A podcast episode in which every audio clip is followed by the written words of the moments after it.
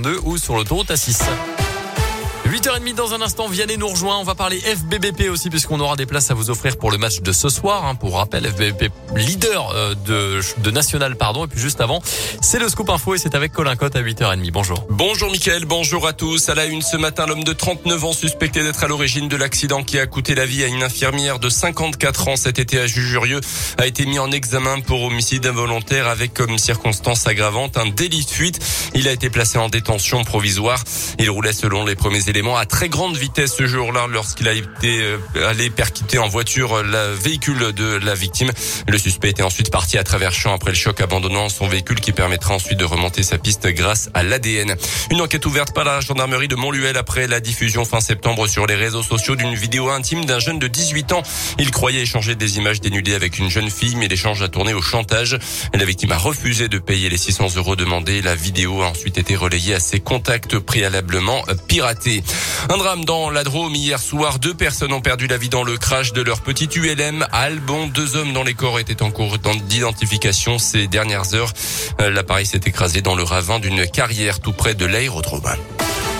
Dans le reste de l'actu, un bouclier tarifaire annoncé par Jean Castex hier au 20h TF1. Le Premier ministre annonçait notamment le blocage du tarif réglementé du gaz euh, jusqu'au mois d'avril prochain, la limitation de la hausse de l'électricité euh, face à la flambée des prix de l'énergie, plus 12% pour le gaz euh, gaz à partir d'aujourd'hui.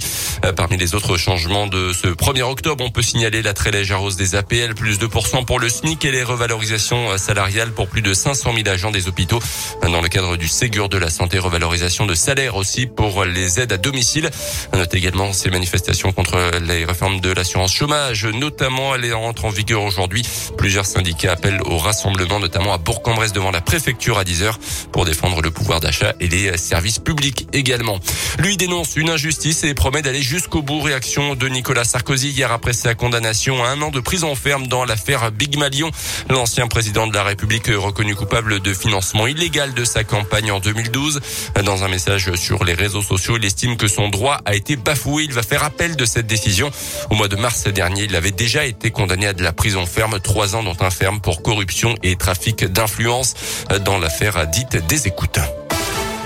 C'est reparti pour le spot de Macon. La salle de spectacle maconnaise accueillera Vita Slimane demain pour son concert de reprise.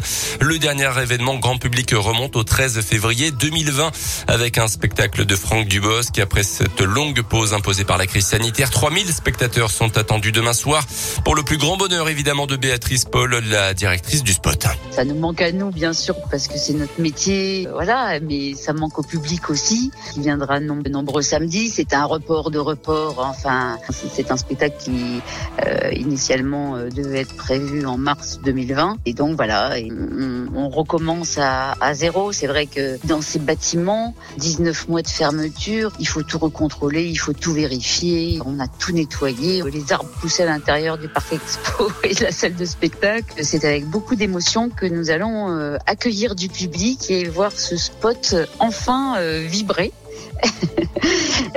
samedi soir. Et parmi les nouveautés pour cette reprise, la capacité de la salle maconnaise a été revue à la hausse, un peu plus de 3300 personnes et une nouvelle signalétique a été mise en place à l'entrée pour améliorer la fluidité. Pour le concert de demain, l'ouverture des portes est prévue à 17h45. Le pass sanitaire est, je le rappelle, obligatoire à partir de 12 ans et 2 mois. En foot, la belle victoire de Lyon en Ligue Europa hier soir 3-0 face à l'équipe danoise de Brondby. À noter les matchs nuls de Monaco et de Marseille respectivement contre la Real Sociedad et contre les Turcs de Galatasaray.